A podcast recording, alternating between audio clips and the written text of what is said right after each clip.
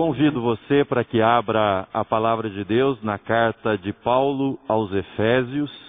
Nós faremos a leitura do 13 terceiro versículo até o vigésimo primeiro. Hoje quero falar com você sobre resistir no dia mal. Mais precisamente, como nós podemos fazer a travessia no dia mal. Para nós, o dia mal é representado por esses tempos de pandemia.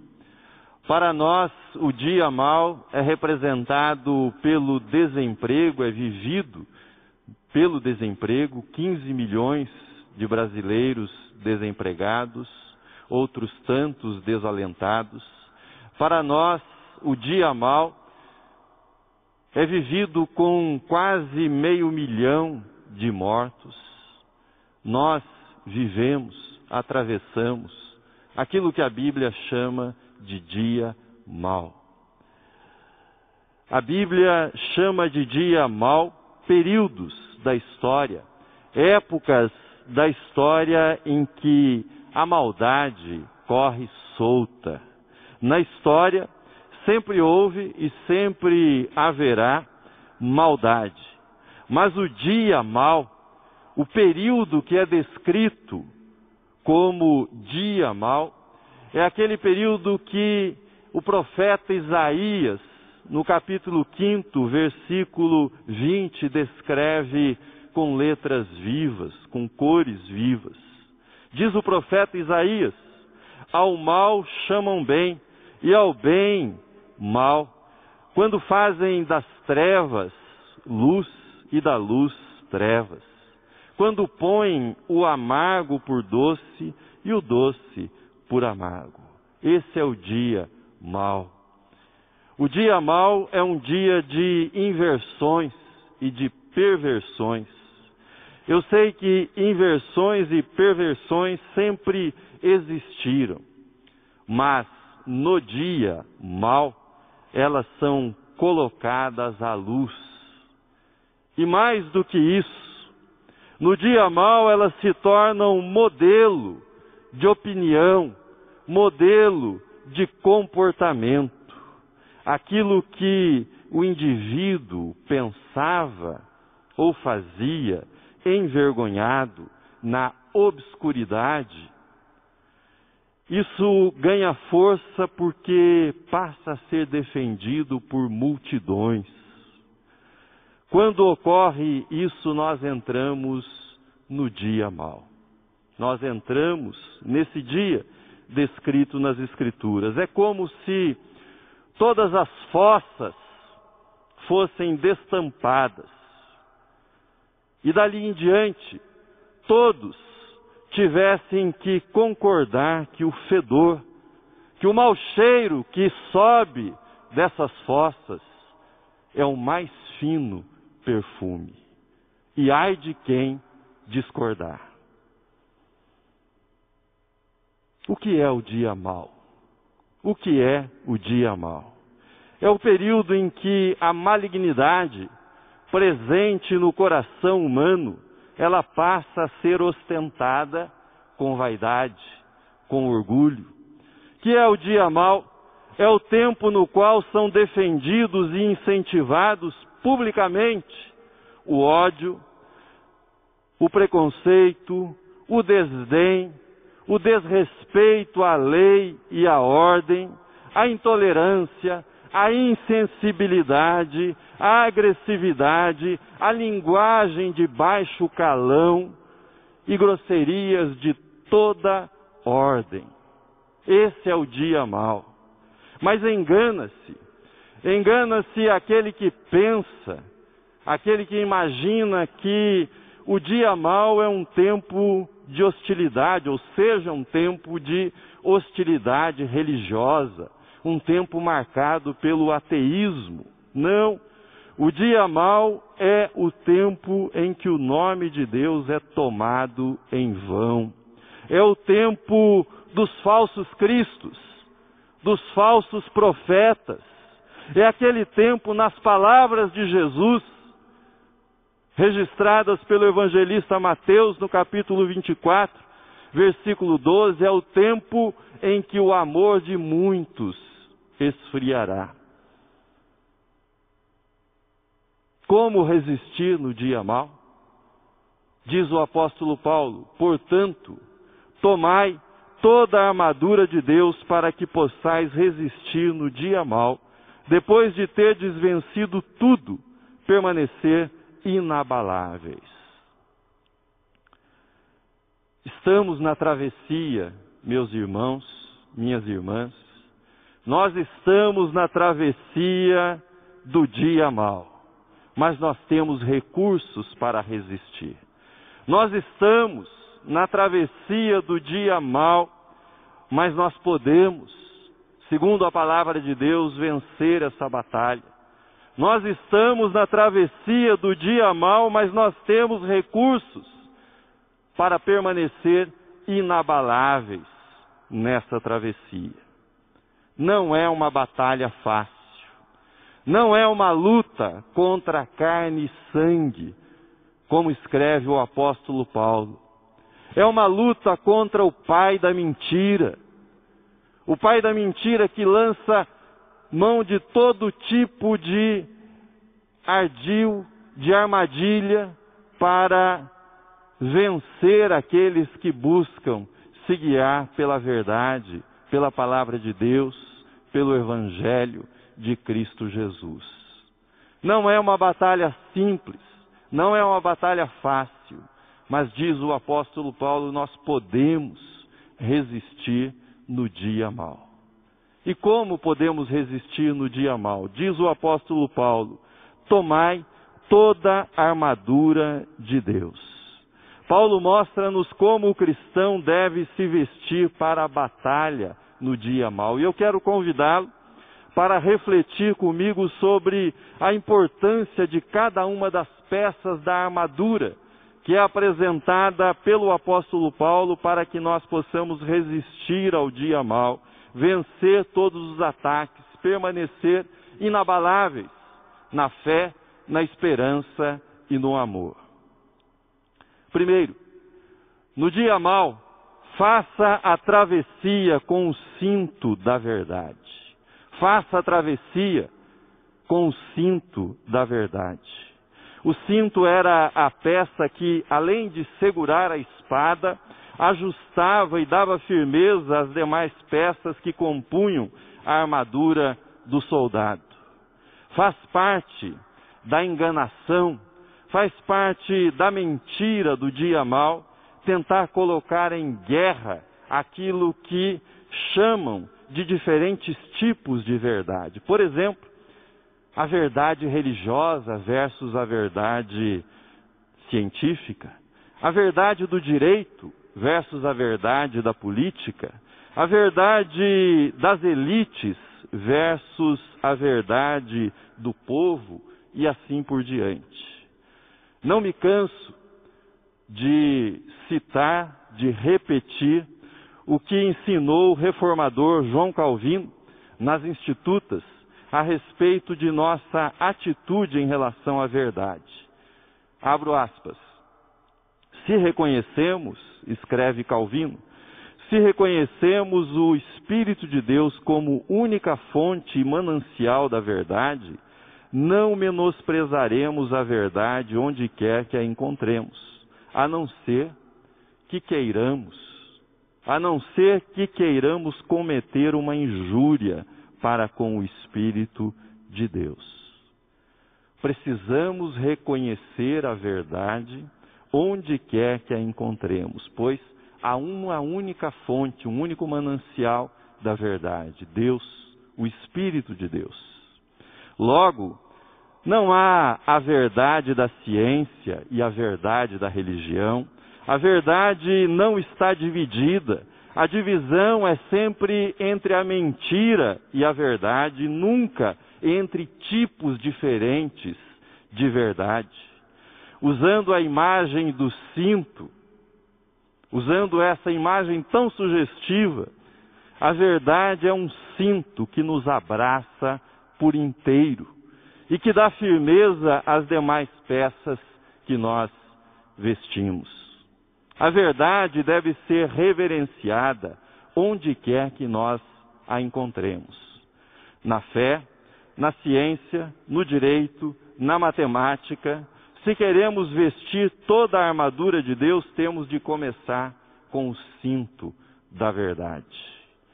Se não começarmos com a verdade, corremos o risco, o risco da tolice e da vaidade, que foi ilustrado de modo magistral no conto A Roupa Nova do Rei, do escritor dinamarquês Andersen.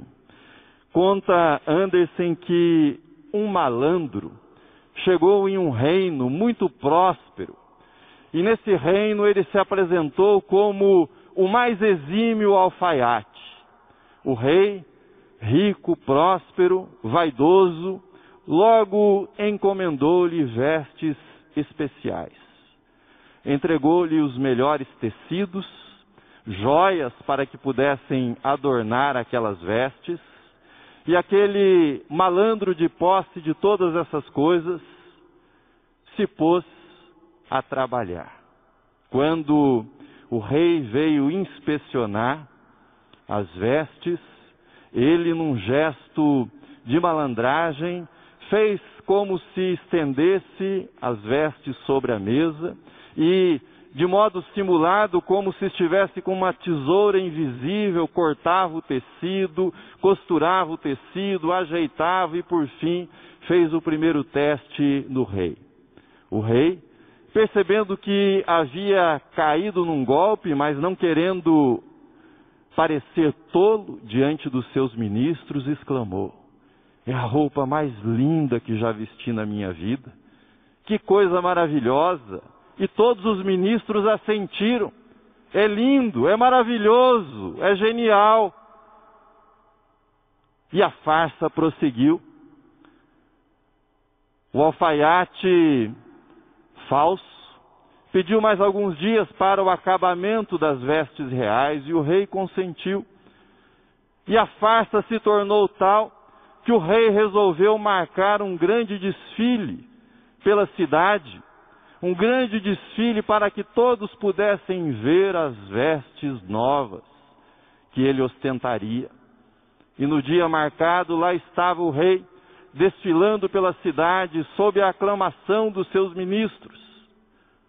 Tudo ia bem, até que uma criança, na sua inocência, gritou no meio da multidão. O rei está nu, o rei está nu. E começou o burburinho, expondo o ridículo de toda aquela farsa.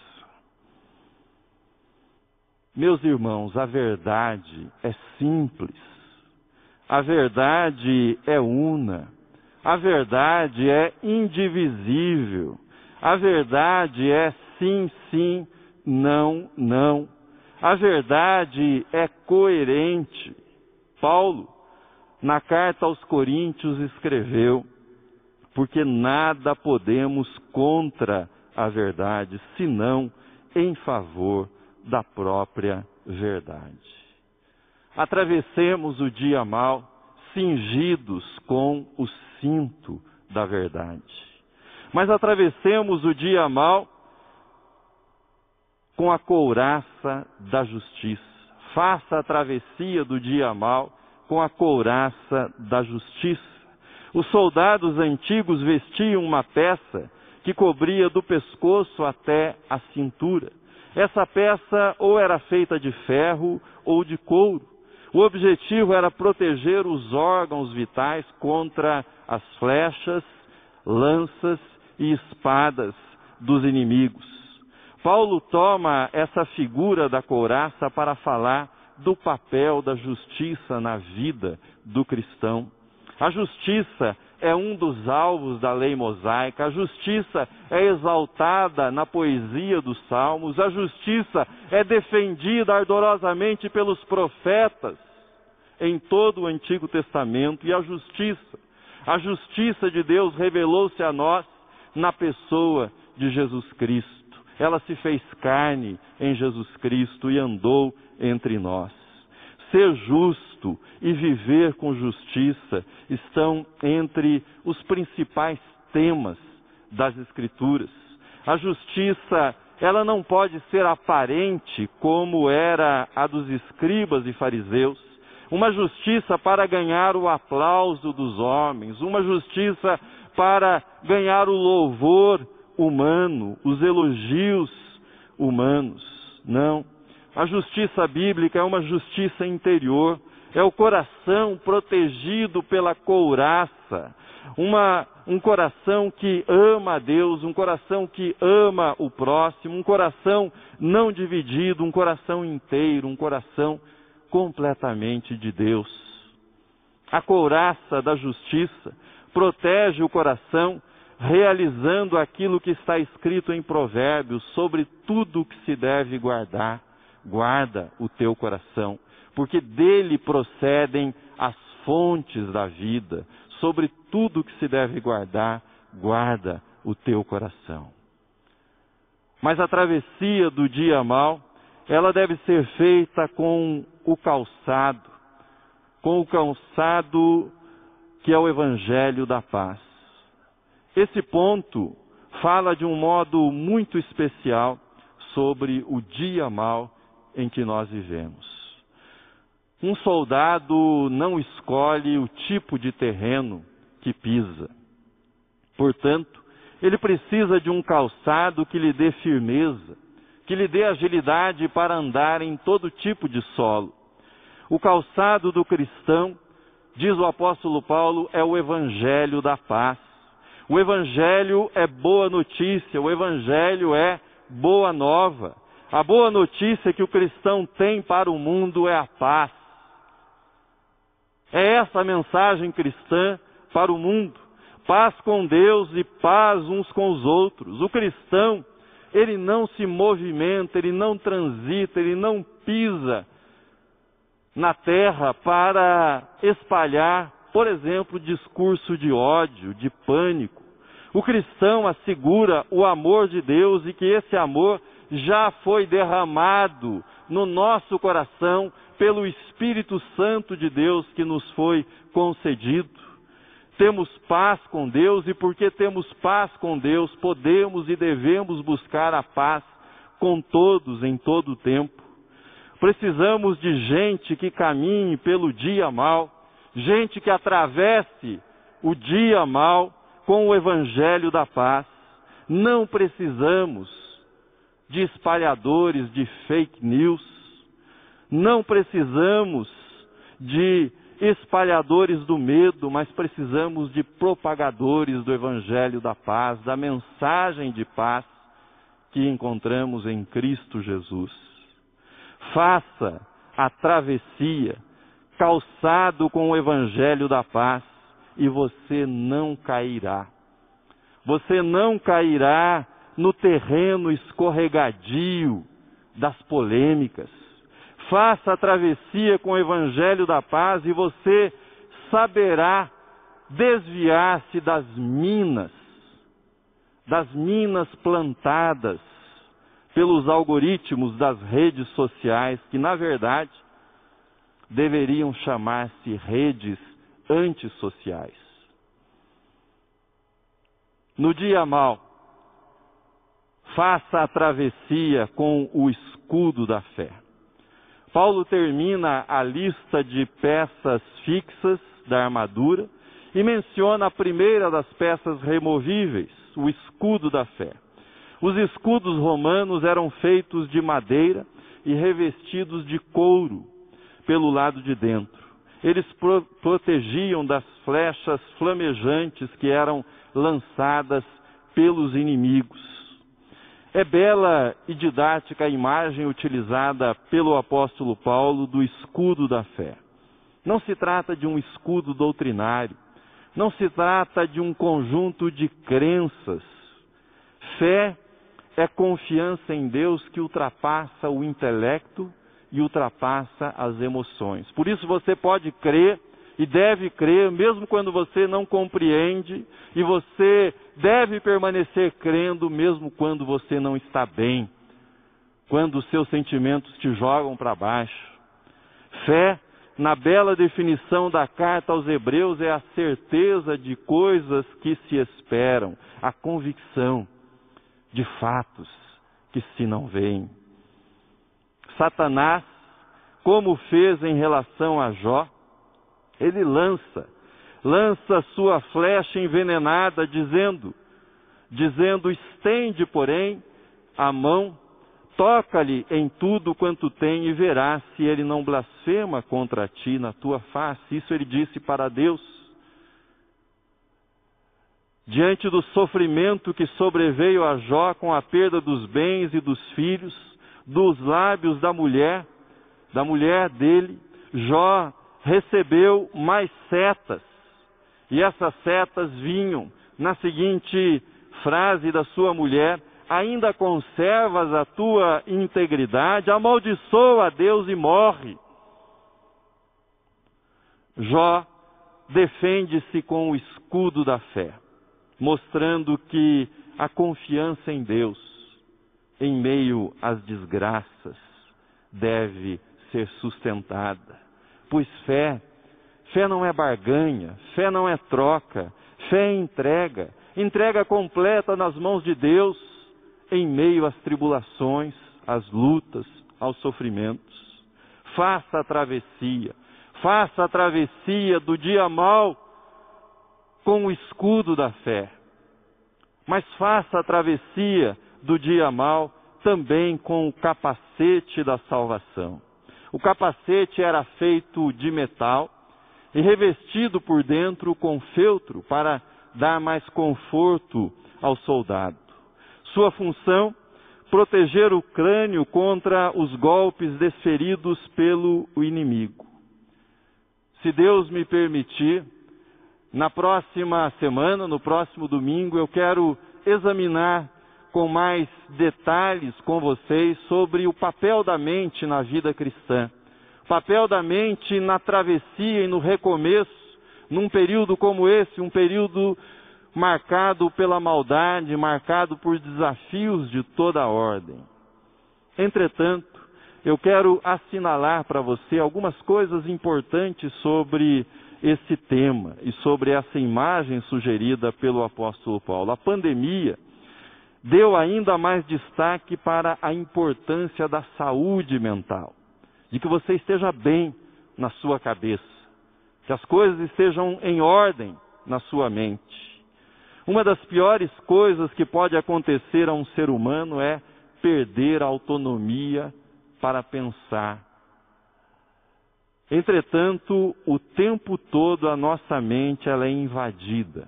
Invadida por intrusos que querem roubar a nossa liberdade de pensar, de formar juízos e querem nos escravizar. Não é preciso muita experiência na vida para perceber que parte significativa dos problemas que temos são problemas originados na mente.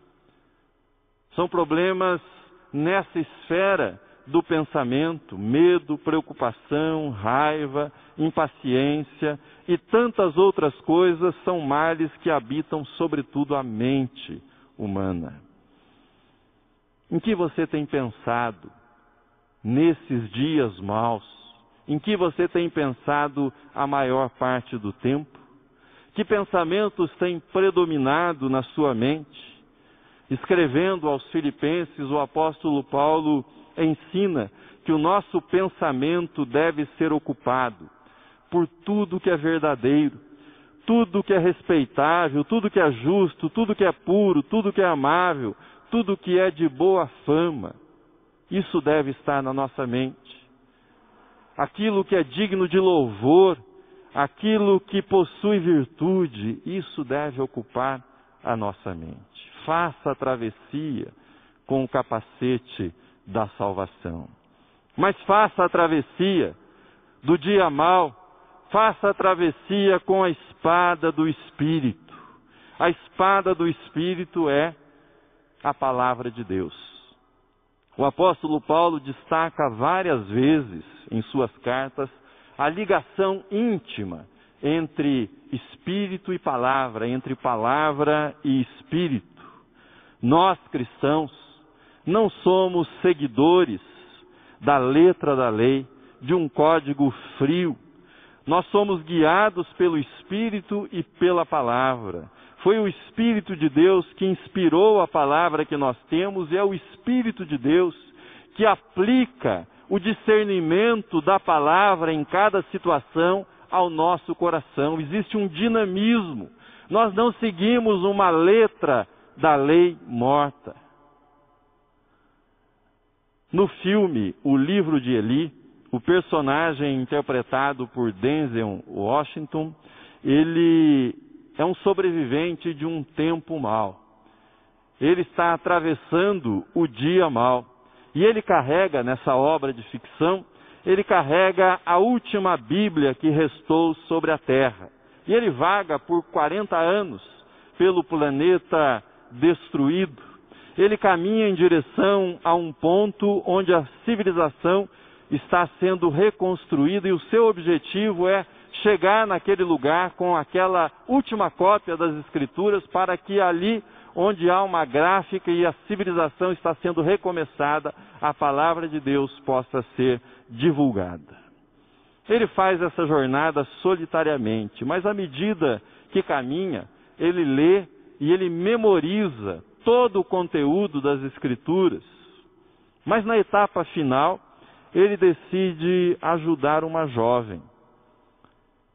E então, no final do filme, ele confessa que pensava, pensava, imaginava que a vida cristã consistia em decorar as Escrituras, consistia em memorizar o texto sagrado.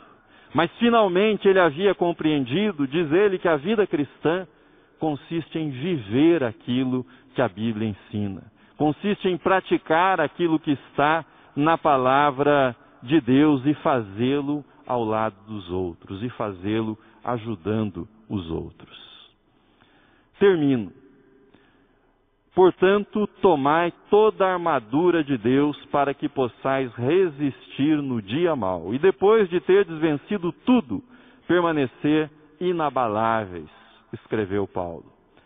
Além de vestir-se com toda a armadura de Deus, cinto da verdade, sandálias, com o evangelho da paz, couraça da justiça, escudo da fé, capacete da salvação e espada do espírito, o cristão.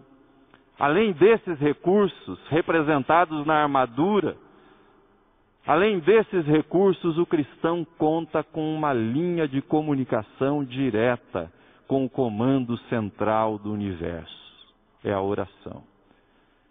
Em toda a batalha, não só os equipamentos, as vestimentas, as armas são importantes, mas a comunicação é vital para que uma batalha seja vencida, para que uma luta seja ganha.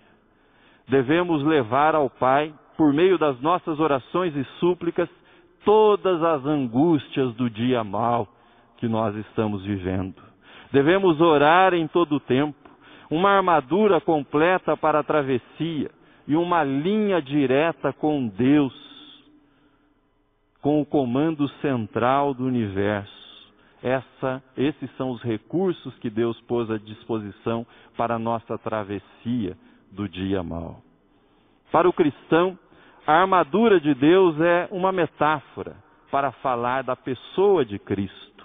É para nós Cristo a verdade, Cristo é a nossa paz, Cristo é a nossa justiça.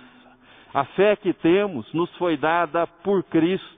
O Espírito Santo foi derramado sobre a igreja porque Cristo subiu aos céus ressurreto e a salvação é obra da graça de Cristo. Portanto, aquele que faz a travessia do dia mal com toda a armadura de Deus, mais que um soldado, é um discípulo, é um seguidor de Jesus é uma filha de Deus, é um filho de Deus.